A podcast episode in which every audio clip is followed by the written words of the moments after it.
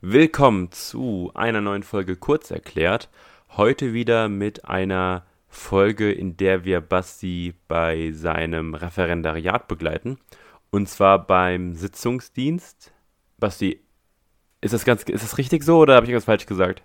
Nee, richtig, richtig. Das heißt Sitzungsdienst. Hm, normalerweise bekannt ist das Referendariat, ähm, also der Sitzungsdienst im Referendariat durch den staatsanwaltschaftlichen Sitzungsdienst.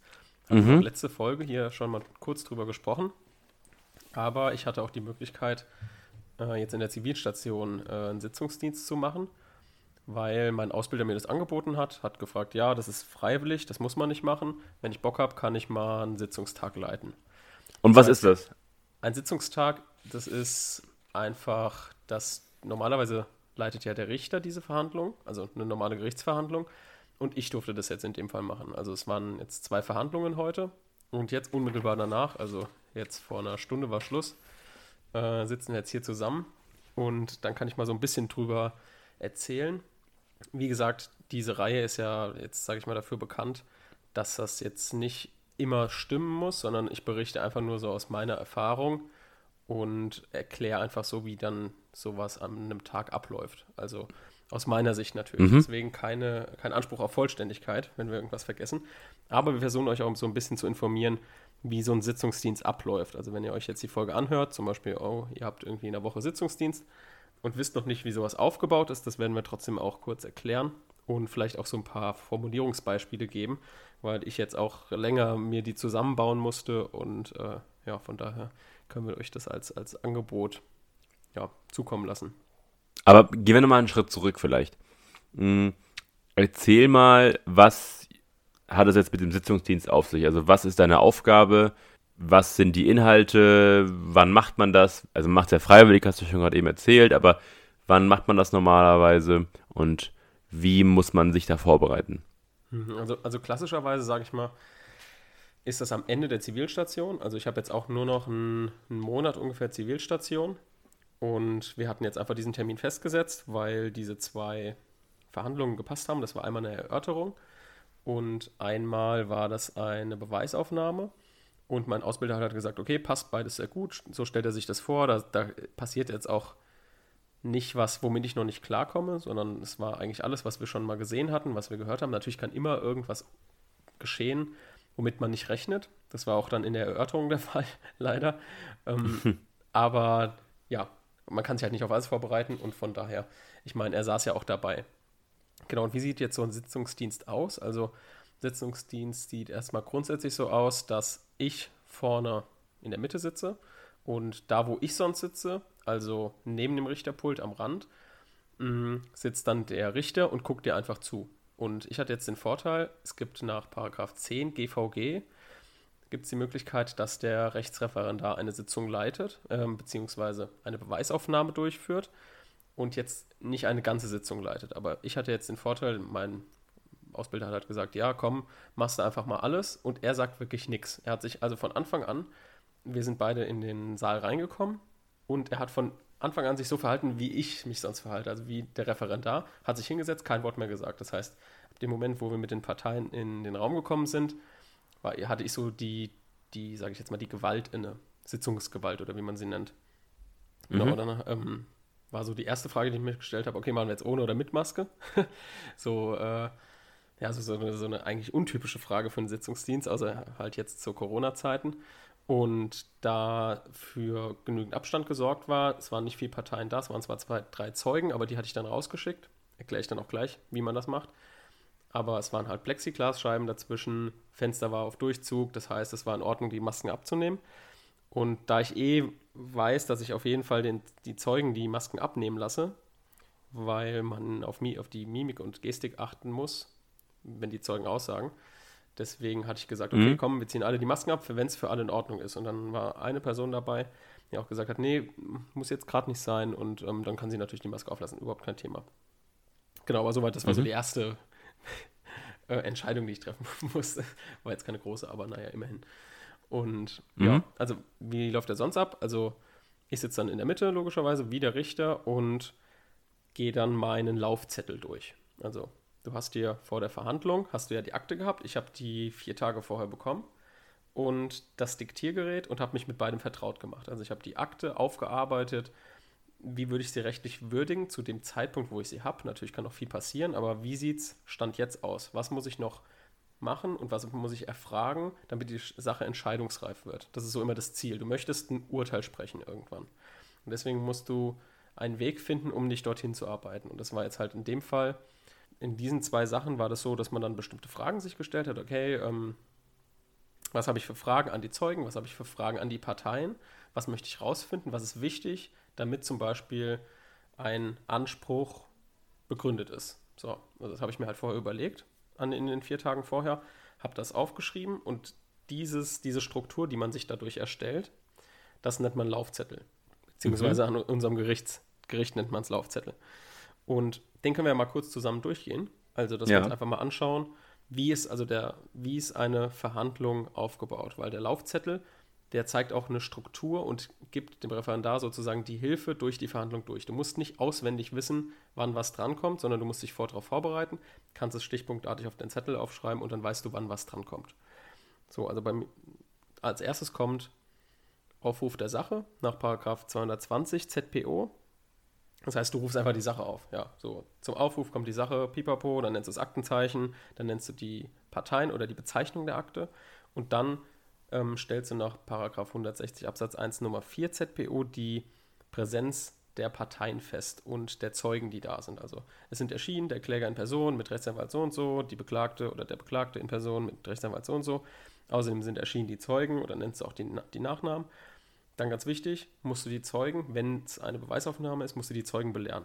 Also klassische Belehrung ist, ja hier, Sie sind heute als Zeugen geladen, ich muss Sie zunächst als Zeugen belehren. Als Zeuge sind Sie verpflichtet, die Wahrheit zu sagen, Sie dürfen nichts verschweigen und Ihre Aussage auch nichts hinzufügen. Wenn es nicht der Wahrheit entspricht, Sie können auf Ihre Aussage hin beeidigt werden und würden sich wegen Meineid strafbar machen. Wenn Sie etwas Falsches beschwören, es wäre dann mit einer Freiheitsstrafe von nicht unter einem Jahr zu rechnen. Aber auch dann, wenn Sie nicht beeidigt werden, und bewusst etwas Falsches sagen, machen sie strafbar. Dies gilt auch für die Angaben zur Person. Dann musst du sie halt fragen, okay, hab, haben sie das verstanden? Dann müssen sie sagen, ja. Und dann sage ich, okay, cool, dann dürft ihr jetzt nochmal kurz, dürfen sie, nicht duzen, so, dürfen sie nochmal kurz draußen warten. Wir verhandeln jetzt zur Güte und dann danach ähm, kommen sie rein. Genau. Soweit, dann musst du halt parallel natürlich alles eindiktieren. Also du musst dann sagen, ja, die Zeugen werden über die Wahrheitspflicht belehrt, die Bedeutung des Eides und so weiter und wurden dann äh, gebeten, vor dem Sitzungssaal Platz zu nehmen. Und da ist auch schon so diese erste Schwierigkeit. Dieses einerseits, du sprichst etwas mit den Zeugen oder sprichst irgendwie mit den Parteien etwas, musst aber auch sofort überlegen, okay, ist das jetzt wichtig, was die antworten, muss ich das ins Protokoll nehmen? So, also deswegen ist auch dieser Laufzettel gut. Dann kannst du dir halt aufschreiben, okay, mh, hm, welche Formulierungen muss ich standardmäßig, was sind meine Textblöcke, was muss mhm. ins Protokoll und was muss ich spontan ergänzen. Also das kannst du dir dann auch immer so markieren, so habe ich mir das jedenfalls gemacht.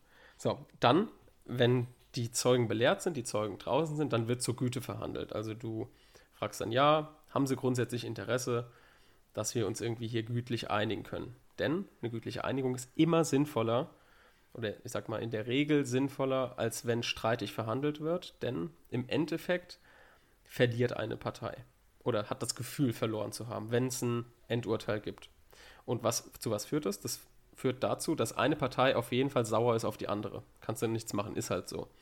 Und dann sucht die natürlich in den Krümeln, ach, wie kann ich der denn jetzt nochmal eins reinwirken? Oder wie kann ich denn jetzt darauf kontern? So, das ist ja auch ein ganz natürlicher Reflex. Du willst irgendwie mhm. Rache, du willst irgendwie doch Gerechtigkeit haben aus deiner Sicht. Und deswegen führt es natürlich oft auch zu Folgeprozessen, insbesondere in Nachbarschaftsstreitigkeiten. Und deswegen ist es immer gut, und die Richter sind jetzt zwar nicht verpflichtet, aber angehalten, immer zuerst mal zur Güte zu verhandeln. Und so war das dann jetzt auch in meinem Fall und es hat sogar geklappt. Also die haben sich dann gütlich geeinigt und von daher, das war also alles zum Glück entspannt in dem Fall. Aber ich war natürlich auch auf die, die Zeugenvernehmung vorbereitet und deswegen machen wir auch mal weiter. Also erstmal überlegt ihr euch einfach, wenn ihr die Akten habt, okay, wie sieht die Lage aus? wie ist es rechtlich zu bewerten, kommen wir hier zu einem Vergleich. Und dann müsst ihr halt gucken, okay, auf was würde die eine Person verzichten, auf was die andere und wie machen wir das mit den Kosten, wer trägt was, wer verzichtet auf was und so weiter. Und das müsst ihr den Parteien halt dann so antragen, dass sie es auch machen wollen, weil ihr wisst, die Parteien sind zerstritten. Also die sitzen dann nicht, weil sie sich lieb haben, sondern weil sie dem anderen irgendwie jetzt nicht schaden wollen, aber ihr Recht durchdrücken wollen. Deswegen, die sind sich meistens nicht wohlgesonnen. So auch in unserem Fall. Also deswegen immer irgendwie schön ruhig bleiben, nett sein, auf beide Parteien eingehen, auch wenn ihr eigentlich das Gefühl habt, okay, die eine wird jetzt irgendwie bevorteilt oder auch nicht. Aber immer halt, deswegen gibt es ja auch diesen, diesen Beruf, ich glaube, oder diese, diese Fortbildung Mediator. Die wissen dann genau, wie mhm. sie mit den Leuten sprechen müssen, dass sie einen Vergleich hinbekommen. Genau, also so viel zur gütlichen Verhandlung. Gut, dann müsst ihr halt wieder so einen Standard diktieren nach der gütlichen Verhandlung. Die Sach- und Rechtslage wurde mit den Erschienen erörtert. Eine gütliche Beilegung des Rechtsstreits scheiterte am heutigen Tag oder scheiterte halt nicht. Wenn sie nicht scheitert, also wenn ein Vergleich zustande kommt, dann müsst ihr den zum Beispiel, dann müsst ihr den formulieren und diktieren. Also das ähm, war bei mir dann auch der Fall. Das hatte dann so fünf Punkte, auf denen wir uns geeinigt haben. Die mussten dann abdiktiert werden. Dieser Vergleich muss zwingend nochmal vorgespielt werden, sonst ist er nicht wirksam. Das heißt, mit dem Diktiergerät machst dann, spulst du zurück, machst du an und lässt die Parteien das nochmal hören. Fragst, ist das so in Ordnung? Wenn sie sagen ja, kannst du sagen, okay, vorgespielt und genehmigt. Und dann ist der Vergleich beschlossen, die Sache ist vorbei. So war es in meinem Fall jetzt in der einen Sache heute. Aber wenn das nicht der Fall ist, dann wird streitig verhandelt. Dann geht man nach 279 Absatz 1 ZPO, geht man über in das streitige Verfahren. Und hier kommt dann wieder so ein Standardsatz. Die mündliche Verhandlung schließt sich unmittelbar an. Jetzt wird mit den Parteien erörtert. Also jetzt gilt es sozusagen, ins Gespräch zu kommen, mit Kläger und Beklagtem rauszufinden, auch wenn es nicht unbedingt rechtlich relevant ist, aber rauszufinden, wie ticken diese Parteien. Du willst also wissen, okay, ist das irgendwie eine Partei, die sich vielleicht am Ende doch irgendwie einigen kann? Was hat diese Partei gehört? War, warum kommt die Partei darauf, zum Beispiel Klage zu erheben? Warum ist das so? Obwohl du es ja in den Schriftsätzen schon gelesen hast. Du willst es aber jetzt nochmal von den Personen selbst hören und darauf haben die auch einen Anspruch, gehört zu werden. Also die Parteien haben einen Anspruch darauf, ausführlich vom Gericht im streitigen Verfahren gehört zu werden. Deswegen bist du eigentlich eher jetzt in der, in der Position, in dem du nur Fragen stellst, die Leute kennenlernst und natürlich dir im Hinterkopf schon rechtliche Gedanken machst. Okay, ist das jetzt gerade relevant, was sie gesagt hat, oder das halt nicht? Und je nachdem, was relevant ist oder was dir auffällt, das nimmst du parallel ins Protokoll auf. Das heißt, du diktierst dann wieder aus der, aus der R-Sicht, also der Beklagte erklärt so und so, daraufhin antwortet der Kläger so und so. Das wird dann alles, nachdem sie es vorgetragen haben, musst du halt immer mitschreiben und danach musst du es eindiktieren. Genau. Ja, so läuft dann diese, diese Parteivernahme ab. Und beziehungsweise streng genommen ist es keine Parteivernahme wie eine Zeugenvernahme, sondern eine inform informatorische Anhörung. Das heißt, die Parteien, die werden nicht beeidet oder sowas. Also die können auch die Unwahrheit sagen. Mhm. Genau.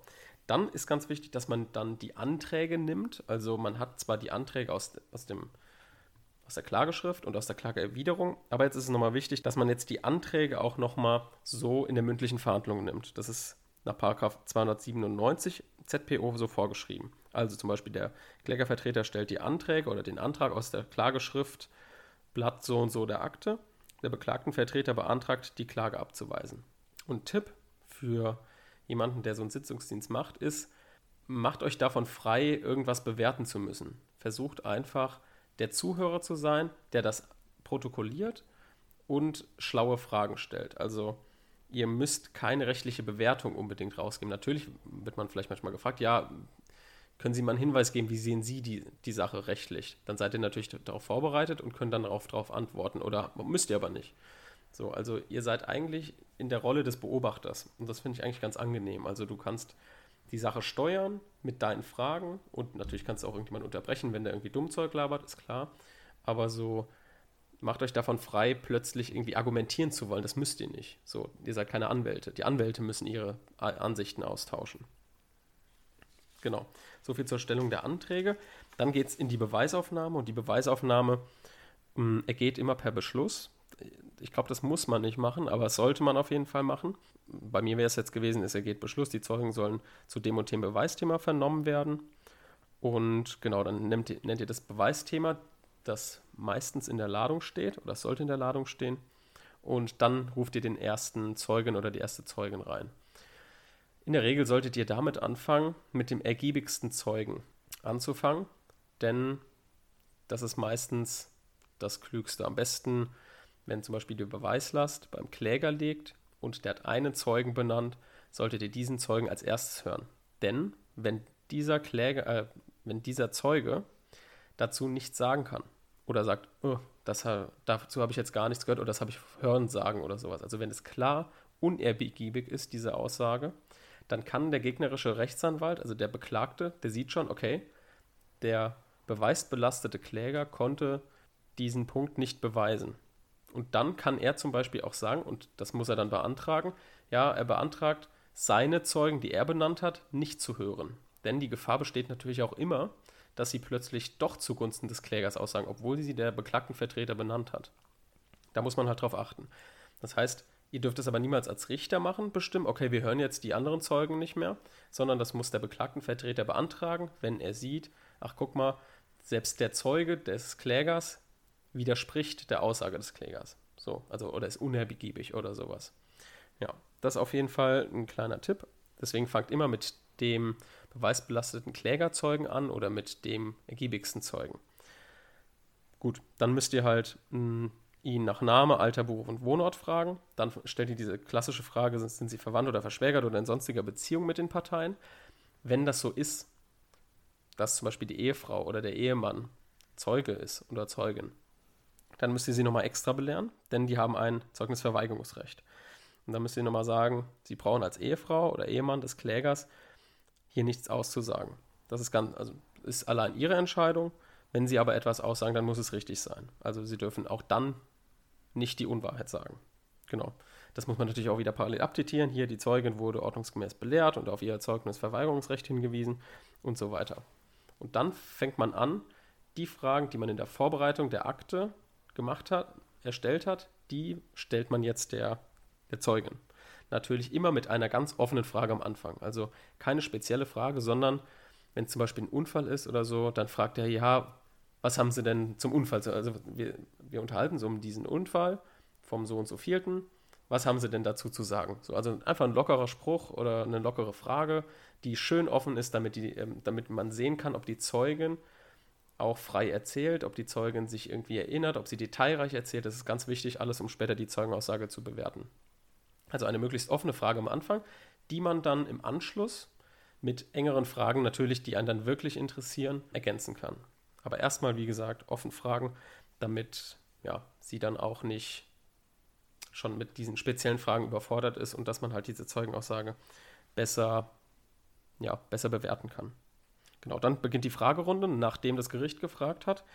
Und typischerweise gibt man dann die Fragerunde zuerst demjenigen Vertreter, der diesen Zeugen auch benannt hat. Also wenn es jetzt ein Klägerzeuge ist, dann sollte man dem Klägervertreter zuerst das Wort erteilen. Hier haben Sie Fragen an den Zeugen oder die Zeugin.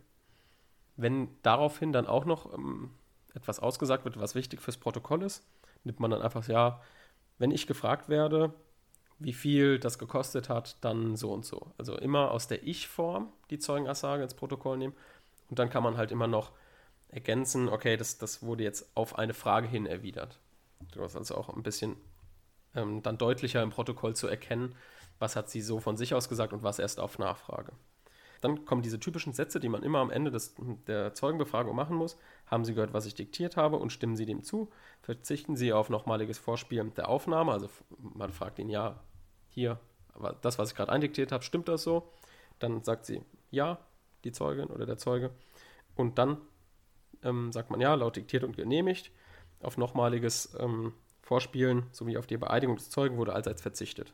So, und dann wird der Zeuge um eine gewisse Uhrzeit entlassen und bekommt so ein Zeugenentschädigungsformular. Genau so läuft das dann bei jedem Zeugen. Und je nachdem, ja, wie lang diese Zeugenvernahme geht, äh, kann es natürlich auch mehrere Stunden dauern. Das ist halt super anstrengend.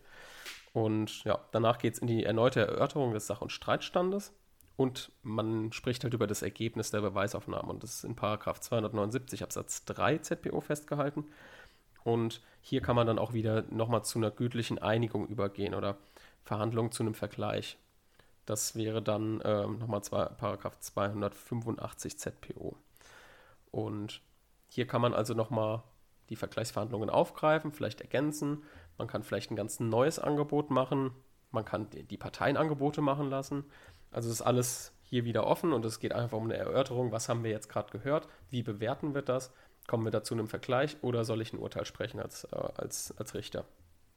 Genau. Dann werden erneut die Anträge genommen, denn es könnte sich ja was geändert haben. Also man fragt wieder, okay, Klägervertreter, was beantragen Sie? Beklagtenvertreter, was beantragen Sie?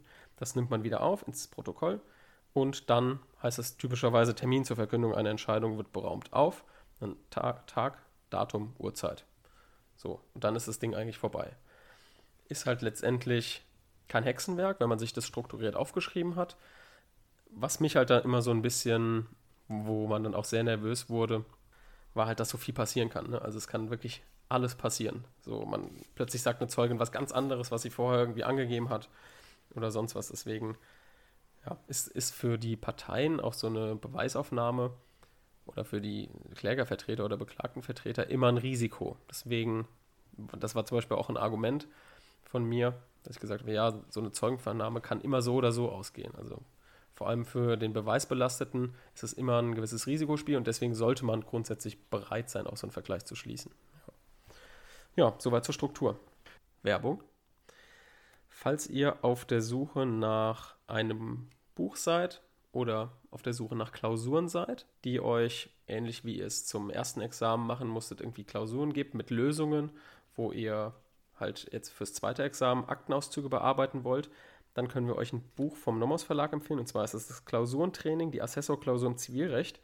Da sind über etwa 350 Seiten sind dort Klausuren drin. Also das heißt, ihr habt immer Aktenauszüge drin, genau wie ihr sie auch in den, in den Examensklausuren dann im, zum zweiten Examen bekommt. Und dann auch die Lösungen. Das heißt, damit könnt ihr auf jeden Fall super trainieren, wie man Klausuren schreibt. Vor allem sind dann auch die Urteile richtig abgefasst. Das heißt, ihr seht, wie ist so ein Urteil aufgebaut, wie muss ich es in der Klausur aufbauen, weil oft weicht das ja auch dann nochmal ab von den Klausuren im, äh, von den Urteilen am Gericht, die ihr da schreiben müsst in der Praxis. Und deswegen ist es auf jeden Fall ein sehr guter Begleiter für parallel zum, zur Zivilstation. Werbung Ende. Ja, wie hast du dich denn gefühlt? Jetzt nach, ich sage jetzt mal, einigen Jahren der Vorbereitung ist ja jetzt das das erste Mal für dich persönlich gewesen, dass du das jetzt auch praktisch vor Gericht anwenden musstest, was du gelernt hattest.